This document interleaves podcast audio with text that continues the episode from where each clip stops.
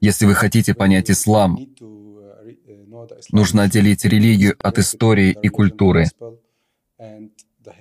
Когда вы начнете читать историю ислама, вы увидите,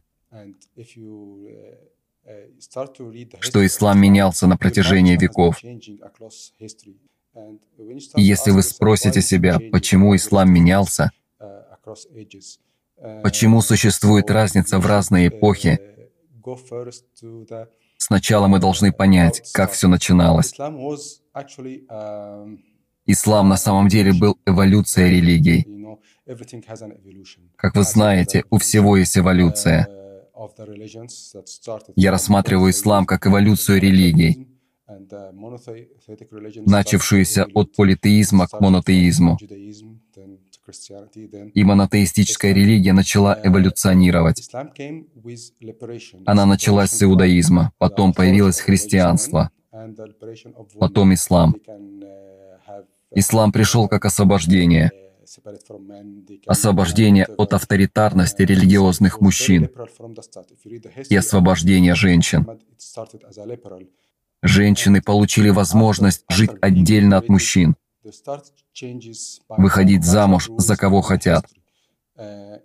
Так что с самого начала ислам был очень либеральным. Если вы прочитаете историю пророка Мухаммада, ислам вначале был очень прогрессивным, но потом произошли изменения под влиянием культуры и истории. В религии есть проблема, связанная с тем, что она во все века используется властью. Существует то, что мы называем скрытой связью между властью и религией. Любой власти нужен религиозный институт, чтобы контролировать людей, чтобы получать с них налоги, не вступая в конфликты. И любой религиозной власти нужен авторитет. Король, президент, потому что они хотят иметь больше власти над людьми. Таким образом, между религиозными и политическими институтами существует скрытая сделка. И этим манипулируют даже в исламе. То есть вы доверяете своему имаму, поэтому вы следуете за ним, куда бы он ни пошел. Он сказал лозунг, а вы идете, сражаетесь за них, и все. Так что проблема в исламе в том, что смешивается религиозный авторитет, религиозный принцип с историей, культурой и политикой. Это наша проблема. Мы начали возводить исторические правила в ранг святых. Вот в чем проблема. Есть основные принципы, которые очень хороши, но есть много идей, которые прошли через века, и эти идеи, которые прошли через века, становятся божественными или святыми. И мы не можем изменить эти идеи. Мы даже не можем мыслить вне этих идей. Многие люди считают ислам очень агрессивной религией из-за этой истории. На самом деле, дело не в исламе, а в людях, которые принимают его и используют для вербовки людей и для войн. Я вижу ислам более либеральным. Он дает свободу выбора. Он не догматичен. Он освобождает от власти религиозных людей, религиозных мужчин. Однако сейчас это имеет тенденцию меняться, потому что большинству людей нравится быть последователями. Большинству людей нравится следовать за кем-то. Поэтому они начинают выбирать кого-то, чтобы сделать его имамом, и начинают подчиняться ему. В исламе у вас есть прямая связь с Богом. И это самое главное. Никто, никто не имеет над вами никакой власти. У вас есть прямая связь с Богом. Это о том, как быть честным. Ислам для меня о том, как взаимодействовать с людьми. Я думаю, что ислам о том, как относиться к людям, а не о том, как навязывать свои мысли другим. Мы не должны навязывать свою идеологию другим, какой бы она ни была. Для меня это отношение между мной и Богом. Если вам нужна моя помощь, я помогу вам, независимо от того, кто вы. То есть речь идет о том, как относиться к людям, как к людям, как помогать им, как быть с ними миролюбивым, как не угрожать им. Главное в исламе – это миролюбие.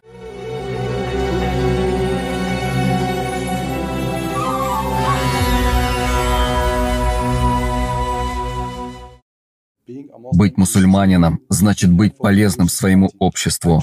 Знаете, Я живу в стране третьего мира. Сегодня нашим обществом манипулируют. В нашем обществе много бедности и много невежества. И я думаю, что быть мусульманином значит помогать людям, помогать им развиваться. Например, в моей карьере для меня важно заниматься просвещением. У каждого из нас есть свои обязанности. Бог дал ему что-то, что он должен делать. И, например, у одних людей есть обязанность давать деньги, у других обучать, разъяснять людям их жизнь, то, что им нужно делать. Поэтому я думаю, что в моей роли врача Бог дает мне возможность помогать людям разными способами. Например, я могу лечить их, я могу учить их взглядом на жизнь, я могу научить их быть хорошими врачами. У меня есть разные способы помогать. Быть мусульманином означает обучать других. Это мое понимание. Я считаю, что соблюдение правил ислама недостаточно для того, чтобы быть хорошим мусульманином. Если вы следуете правилам, вы не изменитесь. Вы не привнесете никаких изменений. Например, если я буду ходить в мечеть пять раз в день в течение 20 лет, я не изменюсь. Этого недостаточно.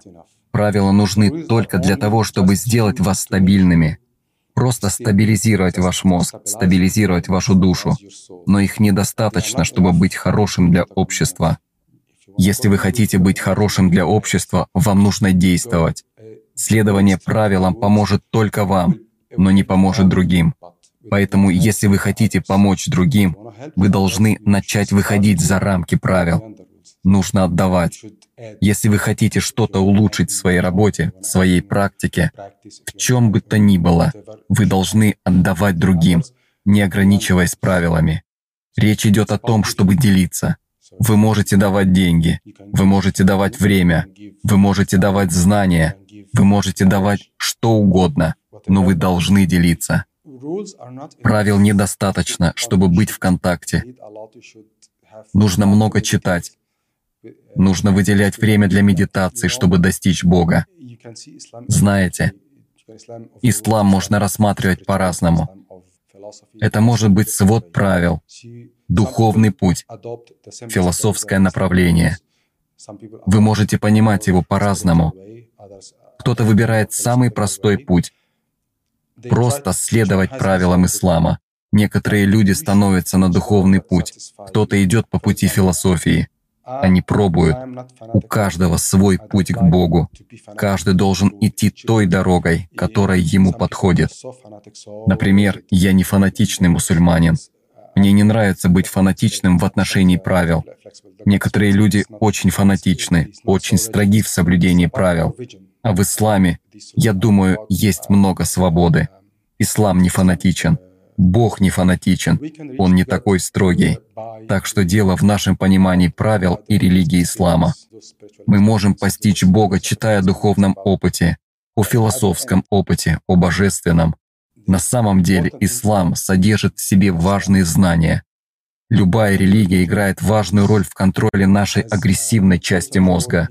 Знаете, у нас, людей, есть зверь внутри, который называется рептильный мозг.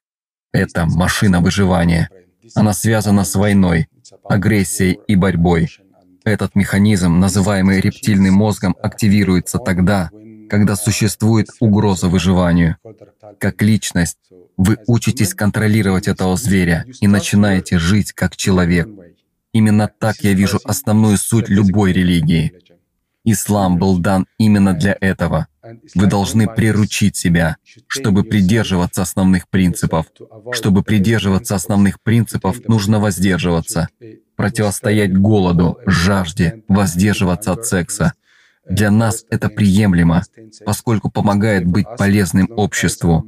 Таким образом, любая религия поощряет альтруистическое поведение индивида внутри группы и делает группу сплоченной.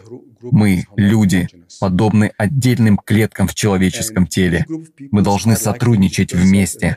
Поэтому если я останавливаюсь только на этапе соблюдения правил, то есть на уровне отдельного человека, я не помогаю всему обществу. А ценность ислама в том, чтобы воспитывать себя так, чтобы быть хорошим индивидуумом и привносить хорошее в общество – если вы не внесли вклад в общество, вы не настоящий мусульманин.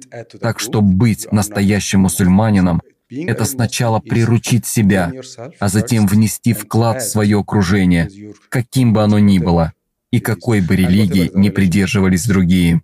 В исламе мы принимаем христианство, мы принимаем иудаизм, независимо от политических конфликтов. Как религию мы принимаем всех и признаем их своими партнерами. Можно молиться единому Богу по-разному. Это нормально. В исламе есть Коран, в котором говорится, что мы должны принимать другие религии, христиан, мусульман, иудеев, независимо от того, что они думают. И мы должны уважать то, как они молятся Богу, и мы не должны причинять им зла. У любой цивилизации есть жизненный цикл. Вначале он быстро стартует, зарождается, развивает науку и взлетает. Затем у нее наступает фаза плато, потом упадок. Мы сейчас находимся на этапе падения нашей цивилизации, а не ислама. Это очень важно. У нас меньше ресурсов, у нас больше бедности. И люди, у которых меньше ресурсов, больше бедности, обращаются к Богу и становятся более фанатичными в следовании правил. Они думают, что если они будут очень хорошо придерживаться правил, то все будет хорошо. Но этого недостаточно. Соблюдение правил недостаточно, чтобы решить все проблемы. Следование правил достаточно только для того, чтобы усмирить себя. Но кроме этого вы должны принести пользу обществу. Вы должны работать, много работать. Вы должны изменить себя, вы должны помочь измениться другим. Вы должны изменить общество.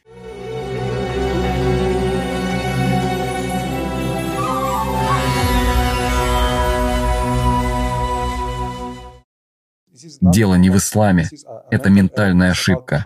Дело в том, как мозг воспринимает мир. Мы внимательны к одному и игнорируем другое. Это принцип восприятия нашего человеческого мозга. Например, когда мы читаем Коран в первый раз, мы обращаем внимание на что-то одно, а что-то не замечаем. Читая во второй раз, вы обращаете внимание на другие вещи. Каждый раз, когда вы читаете, у вас другое восприятие.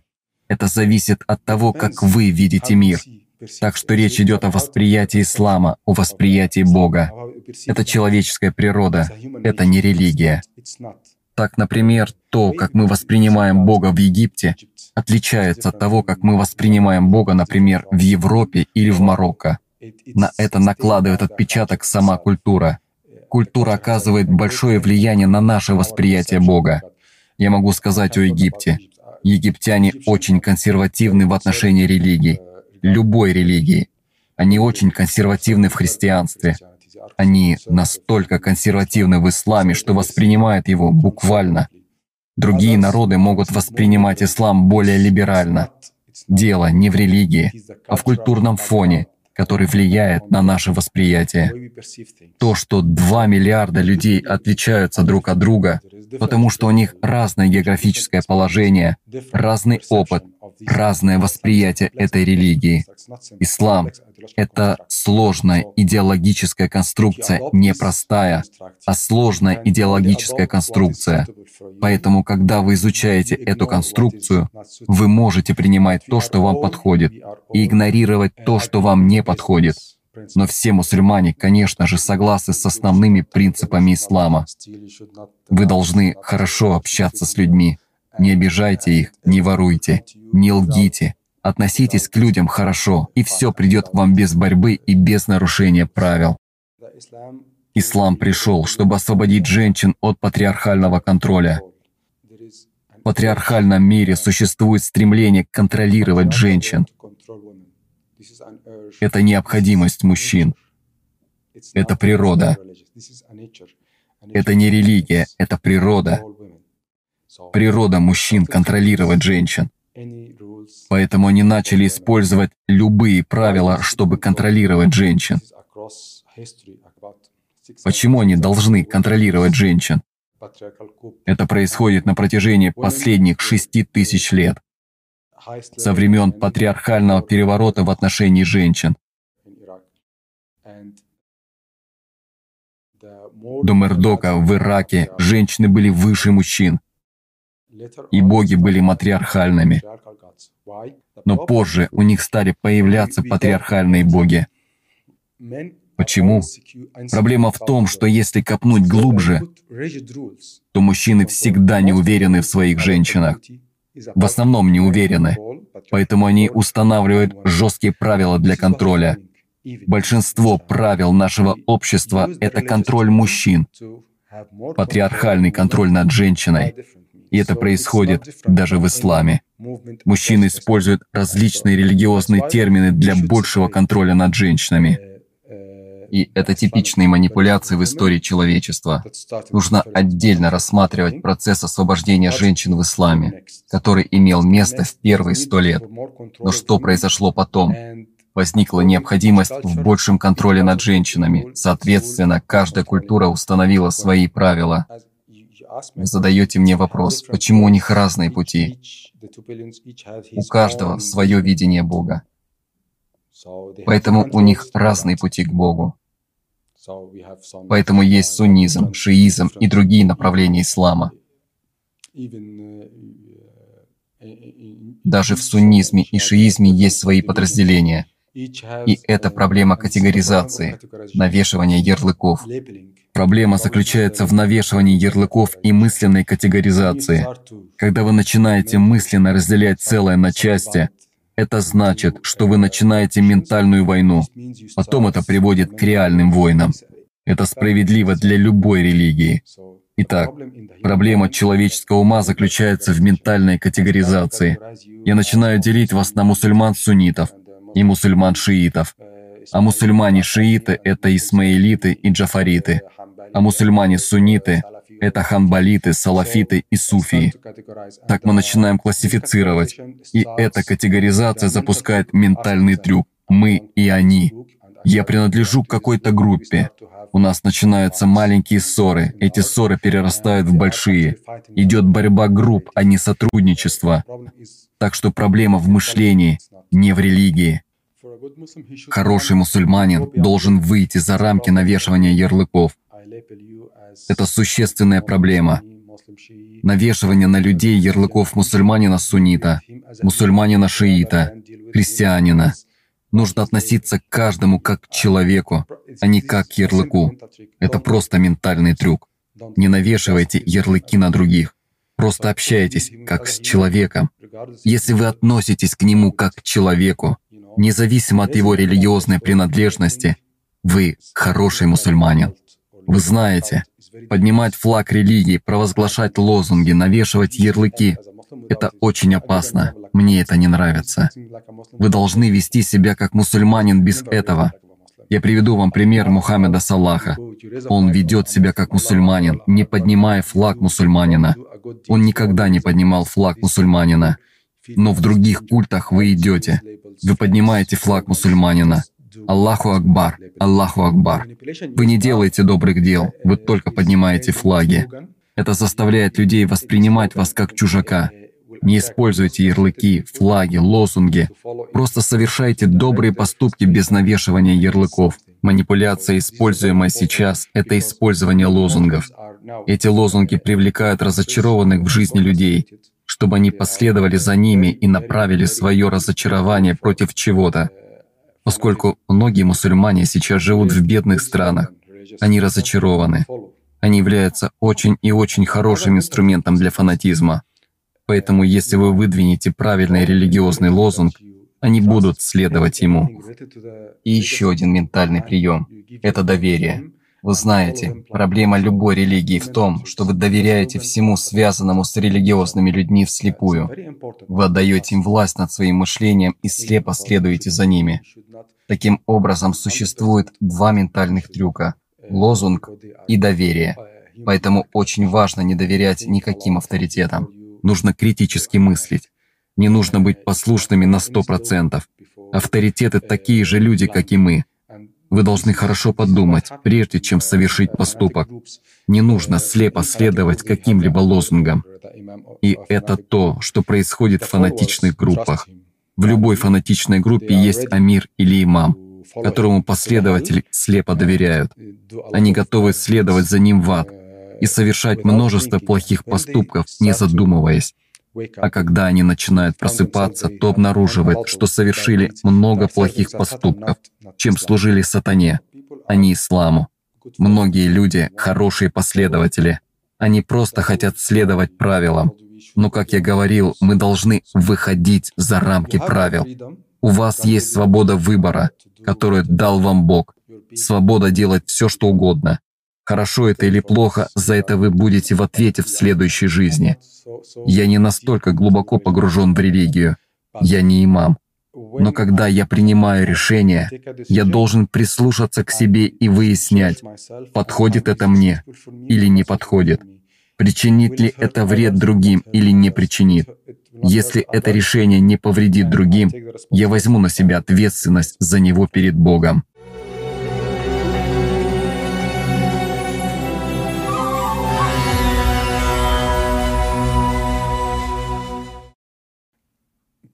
Люди боятся, потому что они эмоционально привязаны к этим догмам, к этим идеалам.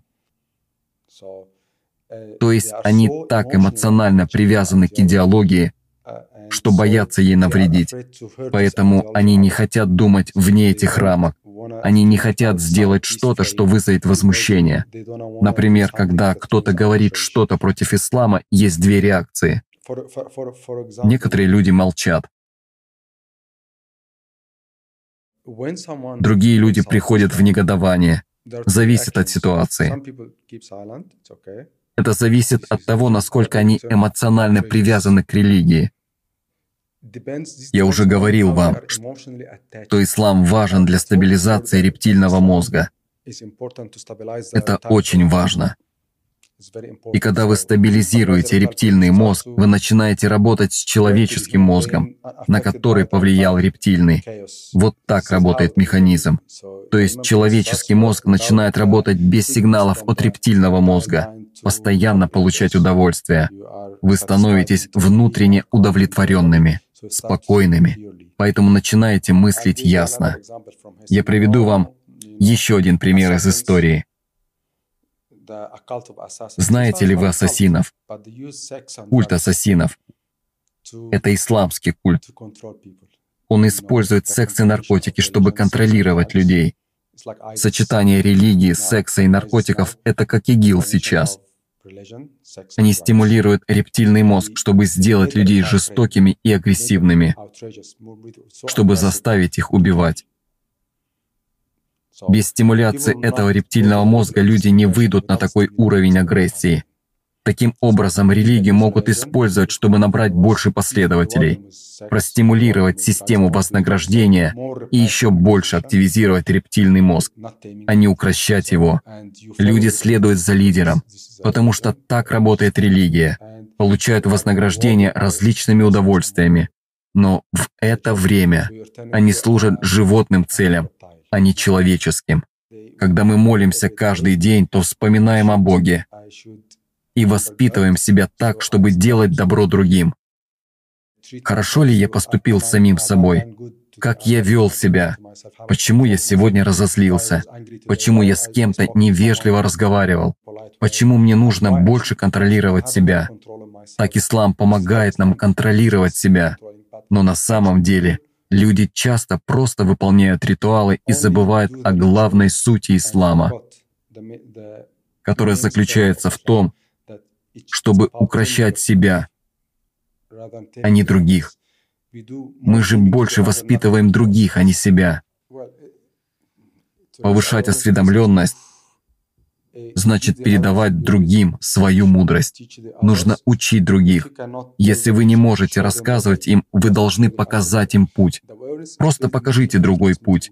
Мир основан в основном на передаче мудрости от поколения к поколению. Так как люди в молодом возрасте очень суженно мыслят, они видят только свой следующий шаг. А вы начинаете учить людей иметь перспективное видение — Нужно смотреть в будущее через 5, 10, 20 лет. Чтобы достичь этого, вы должны обучать других, показать им путь, поощрять читать историю. Нужно читать историю цивилизаций, различных обществ, ничего не принимать на веру. Если вы увидели что-то, что вам не нравится, ищите информацию об этом. Не принимайте ничего как само собой разумеющееся. размышляйте. Все, что у вас есть, это некоторые аксиомы, держитесь за них. И что бы ни происходило в ближайшие годы, вы должны придерживаться их. Не меняйтесь. Вы на правильном пути, но вам нужно противостоять мирным путем. Вы можете дать больше осознанности другим и также помочь им мирно противостоять. Не нужно меняться перед лицом событий.